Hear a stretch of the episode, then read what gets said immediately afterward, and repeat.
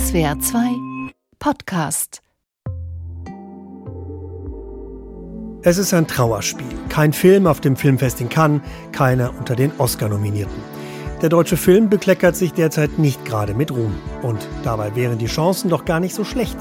Auf dem globalen Markt schaffen es zunehmend Filmländer wie Korea und Indien, Hollywood ein paar Marktanteile zu entreißen. Auch unter den Top Ten der beliebten Filme auf Netflix ist zurzeit keine einzige deutsche Produktion. Acht Filme sind US-amerikanisch, eine ist norwegisch, eine argentinisch. Da müsste doch was gehen. Was geht? Der deutsche Filmmarkt, so wie wir ihn kennen, der verabschiedet sich. Denn die Industrie globalisiert sich. Selbst Produktionsfirmen in Hollywood haben mehr das ausländische Publikum vor Augen als das nationale. Jeder Film, ob Star Wars, Transformers oder König der Löwen, wird auf seine kulturelle Verträglichkeit in asiatischen und muslimischen Märkten auf Herz und Nieren geprüft. Was bleibt, ist die Frage, wie sich diese Entwicklung auf die deutsche Filmindustrie auswirken wird. Kann Deutschland als Filmland überhaupt bestehen oder werden Geschichten in Zukunft einfach anders erzählt, universeller und vielleicht auch oberflächlicher, weil sie einem internationalen Publikum gefallen müssen? Darum dreht sich dieser Podcast. Ich bin Jan Tussing und ihr hört Was geht, was bleibt. Der Podcast für Zeitgeist, Debatten und Kultur. Ist sie schon da?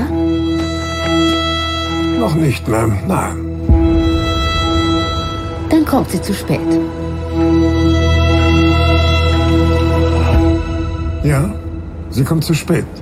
Dieser Ausschnitt aus dem neuen Film Spencer über Prinzessin Diana wurde in Deutschland gedreht, mit dem US-Superstar Kristen Stewart in der Hauptrolle. Regie führte der Chilene Pablo Larraín. Das Geld kam aus Deutschland, Großbritannien, Chile und den USA. Sehen so die Filme der Zukunft aus? Internationale Produktionen mit vielen Partnern. Nicht nur nationale Filmschaffende denken international, auch Hollywood denkt bei den Produktionen immer sofort an ein internationales Publikum. Denn floppt ein Film, zum Beispiel in China, dann kostet das viel Geld. Große Produktionsfirmen treiben die Internationalisierung auf dem Filmmarkt voran. Das machen sie, um neue Märkte zu erschließen und weniger auf den stagnierenden Kino- und Fernsehmarkt angewiesen zu sein. Es ist eine strategische Neuausrichtung mit Folgen für den Heimatmarkt. Bevor wir auf die Folgen für die deutsche Filmbranche sprechen, schauen wir uns die Ist-Situation an. Wer uns einen Überblick über die jetzige Filmbranche geben kann, ist Filmkritiker Wolfgang M. Schmidt. Hallo Wolfgang. Hallo Jan. Du bist seit 2011 Filmkritiker. Dein Podcast Die Filmanalyse ist auf YouTube zu sehen. Und du schaust also seit über zehn Jahren Filme mit einer professionellen Neugier. Aber jetzt mit dem Aufkommen der Streamingdienste, also Netflix, Amazon, Disney, äh, wie kommst du da bei all den Serien noch hinterher? Was, was suchst du dir da aus? Wie schlägst du da ein, eine Schneise in den Dschungel? Ich brauche Mut zur Lücke, anders ist es gar nicht möglich. Und bei mir stehen Serien nicht im Vordergrund. Ich glaube, dass man mit Serien sehr viel Zeit vertut und man sollte sich eher auf die Filme konzentrieren. Aber auch dann ist es nicht möglich, alle Filmstarts wahrzunehmen und auch zu sichten. Das war früher mal, als man 500 Kinostarts hatte, tatsächlich im Jahr möglich, wenn man das schaffen wollte. Das ist heute unmöglich geworden. Mhm. Du hast gerade gesagt, in Deutschland starten jedes Jahr fast 500 oder über 500 Filme. Aber kommerziell erfolgreich sind ja deutsche Produktionen eher nicht. Ist das der Grund, warum die Branche sich zumindest in Deutschland jetzt internationalisieren will? Das ist sicherlich ein Grund, wenngleich ja bei diesen 500 Filmstarts auch viele amerikanische, französische und andere ausländische Filme dabei sind. Aber es ist sicherlich so, dass jetzt man erkannt hat, dass man mit deutschen Produktionen durchaus ein internationales Publikum erreichen kann, wenn sie zum Beispiel bei Netflix zu sehen sind oder auf anderen Streaming-Anbietern. Und dann gibt es die große Frage ja auch, welchen Markt will man eigentlich bedienen? Einen 80 Millionen Menschen Markt oder vielleicht einen Milliarden Menschen Markt? Und das ist etwas, was jetzt natürlich viele im Filmbusiness umtreibt, auch Schauspieler interessiert. Plötzlich ist man ein internationaler Star, weil man in einer Netflix-Serie mitgespielt hat. Hm. Vielleicht kannst du mal einen Einblick geben, wie sieht der Filmmarkt zurzeit aus? Also wie international ist denn der Filmmarkt gerade? Nun, wenn wir uns einmal die Streamingdienste ansehen, dann müssen wir erkennen, dass die nicht mehr funktionieren wie Kino oder Fernsehen, nämlich linear, sondern die funktionieren parallel. Man muss sich eigentlich diese Streamingdienste vorstellen wie eine Bibliothek. Das heißt auch, dass das eine gut am anderen vorbeikommt. Man muss keine Entweder-oder-Entscheidungen treffen, wie zum Beispiel, wenn man ein Kinoprogramm erstellt. Das heißt also, dass der indische Film genauso neben dem deutschen Film, neben dem chinesischen Film stehen kann auf der Plattform und dann kann sich der Zuschauer entscheiden, beziehungsweise er wird von den Algorithmen in die eine oder andere Richtung gelotst. Und dadurch entsteht eine immense Internationalisierung. Zugleich ist Hollywood immer noch ein ganz wichtiger Faktor, aber auch Hollywood weiß, mit dem westlichen Markt allein lässt sich gar nicht mehr so viel Geld verdienen. Man muss sich internationalisieren, muss chinesische Koproduktionen machen, muss versuchen, an möglichst vielen Spielorten zu sein, um für ein globales Publikum attraktiv zu bleiben. Ich denke da jetzt gerade an Hollywood, die versuchen auch mit ihren Filmen in China zu punkten. Ich glaube, der kommerziell erfolgreichste Film der Welt ist ja nach Avatar meines Erachtens Titanic gewesen. Vor allem deshalb, weil die Geschichte auch ein Publikum in China oder Indien angezogen hat. Also welche Rolle spielt Demografie in der Globalisierung des Films? Eine ganz große. Wir haben ja nicht nur ein Kinosterben und eine Zuschauerstagnation, sondern wir werden auch weniger. In Deutschland, aber auch in anderen westlichen Ländern. Und in China und in Indien und in afrikanischen Ländern werden die Menschen mehr. Und viele werden aus der Armut jetzt herausgehoben. Das heißt, viele Leute haben zum ersten Mal die Möglichkeit, überhaupt mal Kino zu erfahren, während hier alle schon ein bisschen überdrüssig vielleicht sind. Und da ist ein so großer Markt, der da entstanden ist und der noch entstehen wird, dass Hollywood und auch deutsche Produzenten blöd werden, wenn sie sich nicht auch auf diese Märkte einschießen würden. Also ich war gerade in Cannes, äh, da ist äh, auf, auf, dem Filmfest in Cannes, dort sind Netflix-Filme gar nicht zugelassen, weil das Festival glaubt, Filme gehören ins Kino. Ähm, also da ist ja noch äh, eine gegenläufige Entwicklung. Glaubst du, das äh, wird sich ändern? Kann, kann gar nicht bestehen ohne Netflix-Filme? Das sind noch sehr krampfhafte Versuche, sich am Alten festzuhalten. Das wird aber auf Dauer nicht gelingen, sondern wir werden ein großes Verschwimmen erleben, dass man auch gar nicht mehr genau äh, sagen kann, für wen ist jetzt gerade dieser Film gedacht, beziehungsweise die Streaming-Anbieter werden eine solche Relevanz haben, dass die großen Regisseure auch da in einer Präsenz sind, dass sie sich vielleicht gar nicht mehr so sehr für Cannes interessieren. Cannes ist dann eher Branchentreff, aber auch ein Scorsese ist ja bei Netflix vertreten und offenbar da nicht unglücklich. Mhm. Also Branchentreff Cannes, da ist ja auch der Filmmarkt einer der größten der Welt. Da kommen ganz viele Produzenten zusammen, um Deals zu machen. Aber da beobachte ich auch viele deutsche Produktionsfirmen, die immer mehr Kooperationen eingehen. Kannst du vielleicht schildern, wie sehen die Kooperationen aus? Wie, warum machen die Kooperationen jetzt auch deutsche Produktionsfirmen?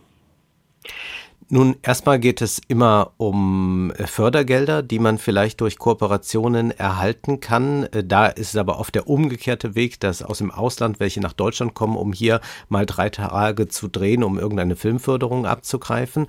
Und dann geht es natürlich darum, ein neues Publikum zu erschließen. Und das bekommt man äh, erstmal dadurch, dass man ein internationales Autorenteam vielleicht zusammenstellt. Es geht darum, dass man internationale Schauspieler hat, hat. Also der Cast wird auch sehr viel diverser schon, weil man äh, global Menschen erreichen will. Und was dann auch noch hinzukommt, ist, dass man selbstverständlich mit diesen Kooperationen versucht, Netzwerke zu knüpfen, um nicht alle Macht bei Amazon zu lassen oder bei Netflix zu lassen. Das heißt, es ist sehr wichtig, sich jetzt auch international aufzustellen, um bestehen zu können. Sich international aufstellen, um bestehen zu können.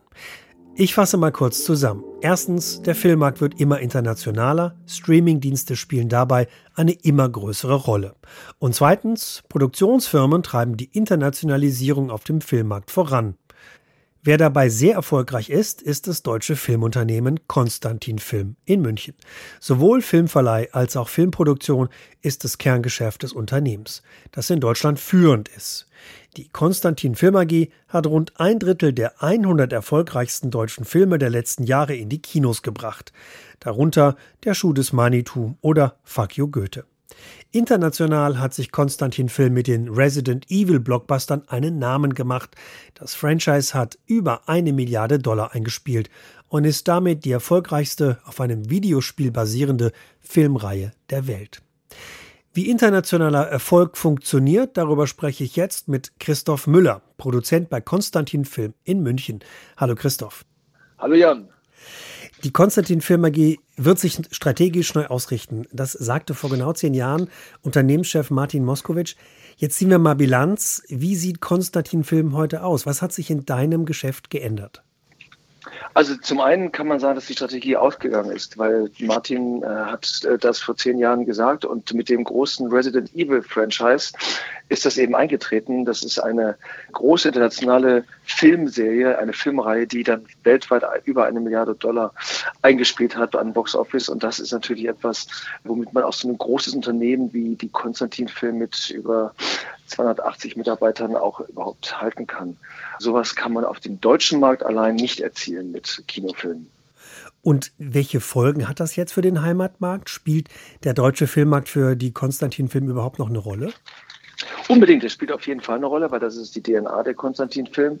Und wir haben ja immer wieder die großen, großen Box-Office-Ausreißer und die Bestseller und die Blockbuster, wie jetzt Fakt für Goethe, äh, 1, 2, 3 oder das perfekte Geheimnis.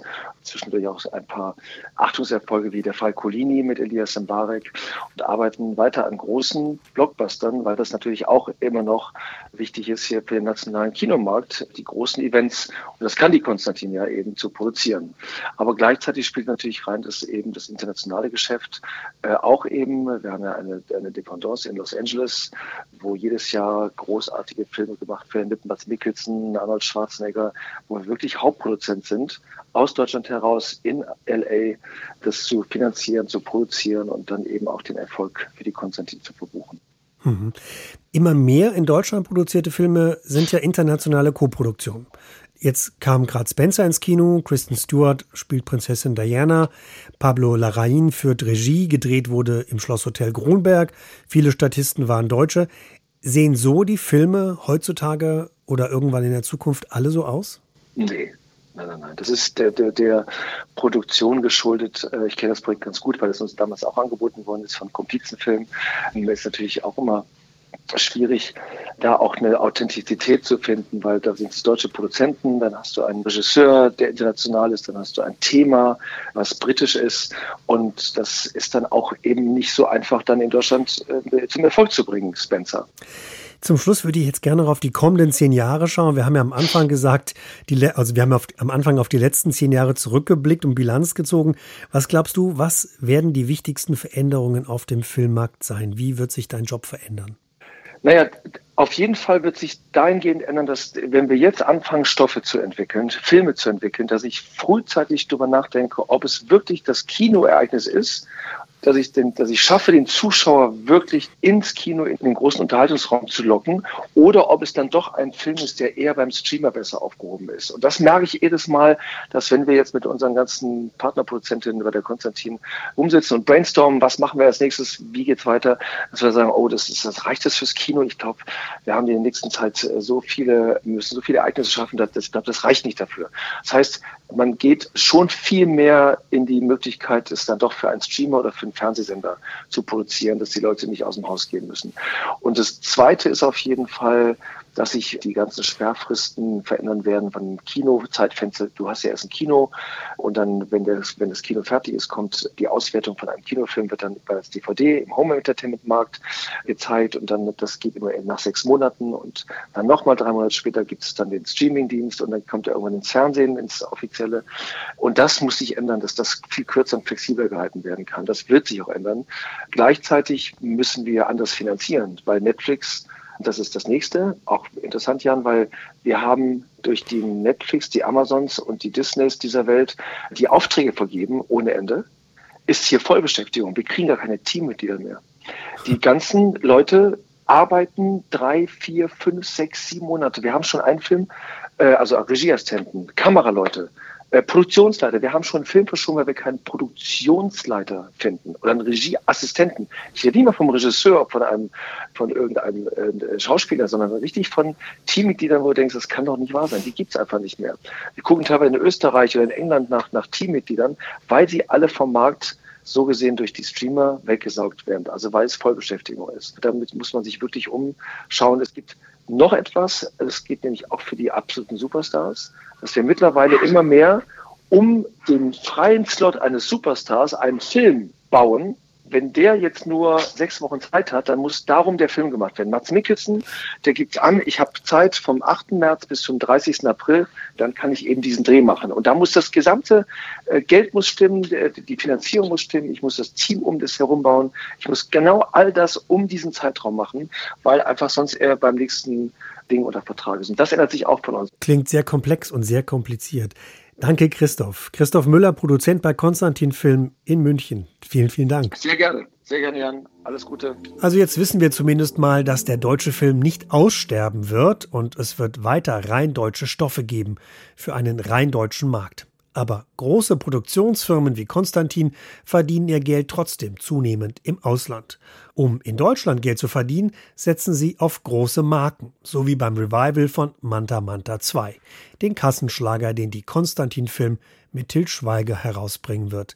Kino wird zum Event und große Stars sind dabei die Zugpferde. Die lachen uns aus. Wir sollten so machen wie beim Parkplatz. Du willst Autos platt machen? Ist schon eine Nummer heftiger hier. Rein theoretisch könnte das klappen. 30, 40 Leute.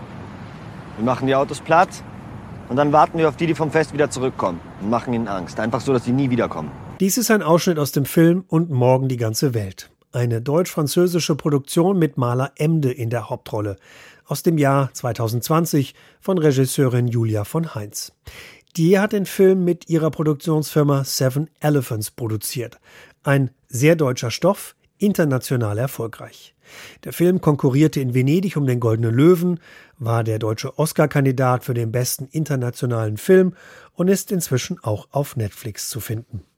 Hier sieht man, deutsche Filme können international erfolgreich sein. Die Filmproduktion Seven Elephants hat die Zeichen der Zeit also erkannt. Die Firma mit Sitz in Berlin wurde von vier Menschen gegründet, darunter Julia von Heinz, David Vnent und Erik Schmidt, alles Regisseure und Drehbuchautorinnen. Und auch Fabian Gasmier, der einzige Produzent in der Runde und mit ihm bin ich jetzt verbunden. Fabian, du und deine drei Kompagnons, ihr seid mit deutschen Stoffen sehr erfolgreich. Und morgen die ganze Welt erzählt ja von einer jungen Frau, Maler Emde, die sich radikalisiert und gegen Neonazis kämpft. Wenn ihr einen Film mit einem so deutschen Thema produziert, woran denkt ihr dann als erstes? Was uns wirklich eint, ist, dass wir das Geschichten erzählen lieben. Wir glauben einfach, dass eine gut erzählte Geschichte, egal in welcher Sprache und egal aus welchem Land, international genauso wie national immer Interesse auslösen wird und äh, Leute sich dafür äh, begeistern können. Und warum sind deutsche Filme dann nicht so erfolgreich? Wir haben uns ja in Cannes getroffen, da gab es keinen einzigen deutschen Film im Wettbewerb. Das ist auch eher der Normalfall, dass es keine rein deutschen Filme mit einer deutschen Regie in deutscher Sprache im Wettbewerb gibt. Ich glaube, der letzte war der wunderbare Toni Erdmann, der eigentlich beweist, was es braucht, um in Cannes zu sein. Man braucht einen ganz tollen Film mit einer ganz tollen Geschichte. Und warum wir da so oft nicht vertreten sind, ich weiß es nicht genau. Ähm, weil da muss man sich an die eigene Nase fassen. Ich bin Filmproduzent und versuchen tun wir es alle. Warum gelingt es uns nicht? Das ist eine ganz spannende Frage. Ich glaube, dass wir vielleicht zu sehr nur auf unseren eigenen Markt schauen und äh, ein Erfolg im Heimatmarkt ausreicht. Dass wir da irgendwie schauen müssen, ah, hm, okay, was braucht es denn, äh, damit man auch international wahrgenommen wird? Und da, finde ich, gibt es echt spannende Beispiele. Zum Beispiel? Also, ich habe ja noch so, ein, so, so eine Art Hobby. Und zwar vertrete ich eine Firma, die Zentropa heißt. Die wurde ursprünglich mal von Lars von Trier gegründet produziert aber auch ganz viele andere tolle RegisseurInnen. Also die Susanne Bier zum Beispiel ist dabei, der Thomas Winterberg, der kürzlich gerade mit seinem letzten Zentropa produzierten Film Der Rausch den Oscar gewonnen hat. Und die haben als Firma es echt geschafft, ein total uncooles Filmland, das Dänemark Anfang der 90er Jahre war, zu einem total coolen Filmland zu machen. Und die tun das mit dänischsprachigen Filmen. Sind teilweise ganz kleine Geschichten, in Anführungsstrichen klein.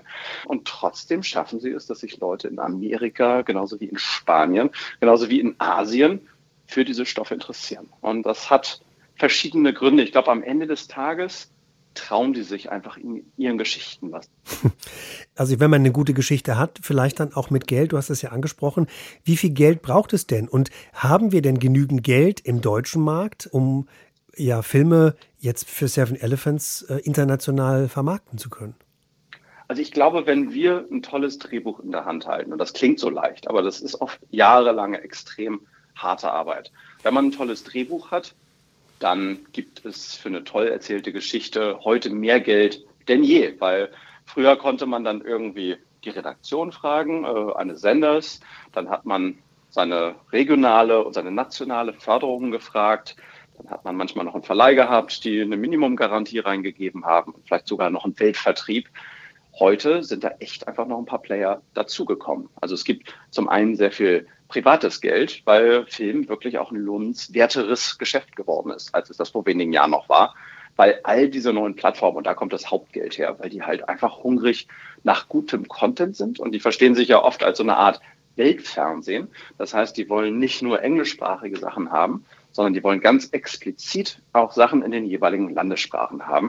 Und da haben wir einfach den Vorteil, dass wir in Deutschland, weil der deutschsprachige Markt, der ist quasi 100 Millionen Einwohner schwer und es sind 100 Millionen relativ wohlhabende Einwohner und Einwohnerinnen in, in, in der Schweiz, in Österreich und in Deutschland. Und das heißt, wenn man eine wirklich tolle Geschichte hier aus unserem Kulturkreis hat, auf Deutsch, hat man wirklich gute Chancen, das Geld zu kriegen. Vielleicht abschließend ein kurzer Blick in die Zukunft. Was glaubst du, wie sieht der deutsche Filmmarkt und wie international wird der deutsche Filmmarkt in der Zukunft sein? Ich glaube, es wird alles immer internationaler werden. Ich glaube, es wird deutsche Filme geben, die um die Welt gehen werden. Ich glaube, wir werden häufiger Toni Erdmanns haben, weil die Firma, die den produziert hat, die machen wirklich sensationelle Filme, äh, jedes Jahr zwei, drei. Wir haben uns das fest vorgenommen, das auch zu tun. Es gibt die Firma vom Tom Tikva, die wahnsinnig im TV-Bereich gerade äh, wunder, wunder, wundervolle Geschichten erzählen. X-Filme, ne? Gibt, Babylon Berlin. Genau die mit Babylon Berlin fängt's an, die machen jetzt gerade zwei neue Serien, über die wurde gemunkelt äh, beim Filmfest München, was da jetzt kommt. Ich glaube, da können wir uns echt freuen. Und ich glaube, weil die emotionalen Geschichten darin so universell sind, hoffe ich, dass wir damit auch die Welt ansprechen können. Und ich glaube, jeder Erfolg, der sich an die Welt gerichtet hat, wird dafür sorgen, dass es der nächste Film, der sich Richtung international orientiert, auch wieder leichter haben wird. Fabian Gasmier, Produzent und Mitgründer von Seven Elephants. Vielen Dank, Fabian. Danke für die Einladung. Die Internationalisierung des Filmmarkts ist auf dem Vormarsch mit ganz großen Schritten und deutsche Produktionsfirmen passen sich an. Auch wenn Streamingdienste und Mediatheken eine immer größere Bedeutung bekommen, klar ist auch, das deutsche Kino wird nicht sterben, aber sich verändern. Kino wird immer mehr zum Event. Das ist ein Fazit. Ein anderes ist, dass auch der deutsche Markt von der Internationalisierung profitieren wird, mit besseren Stoffen, die sich zunehmend konkurrenzfähiger auch in andere Länder verkaufen lässt. Ob die öffentlich-rechtlichen Sender dabei auf der Strecke bleiben, steht auf einem anderen Blatt und ist vielleicht ein Thema für einen neuen Podcast. Das war Was geht, was bleibt, der Podcast für Zeitgeist, Debatten und Kultur. Ich bin Jan Tussing.